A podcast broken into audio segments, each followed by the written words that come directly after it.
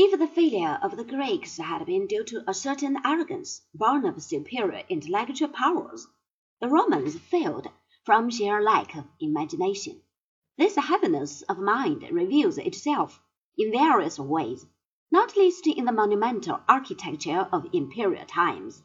The difference between the Greek and Roman spirit might well be symbolized by contrasting a Greek temple with a late Roman basilica. In Roman hands, the intellectual heritage of Greece becomes something rather less subtle and elegant.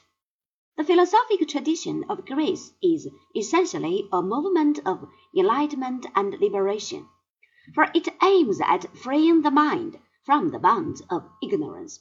It removes the fear of the unknown by presenting the world as something accessible to reason. Its vehicle is the Logos, and its aspiration the pursuit of knowledge under the form of the good.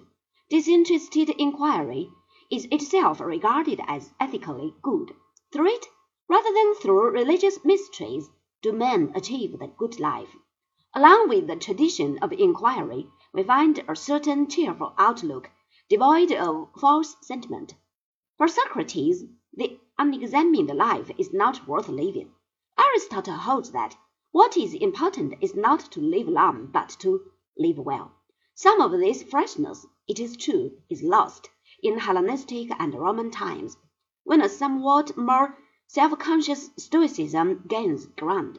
It remains nonetheless that all that is best in the intellectual framework of Western civilization goes back to the traditions of the thinkers of Greece.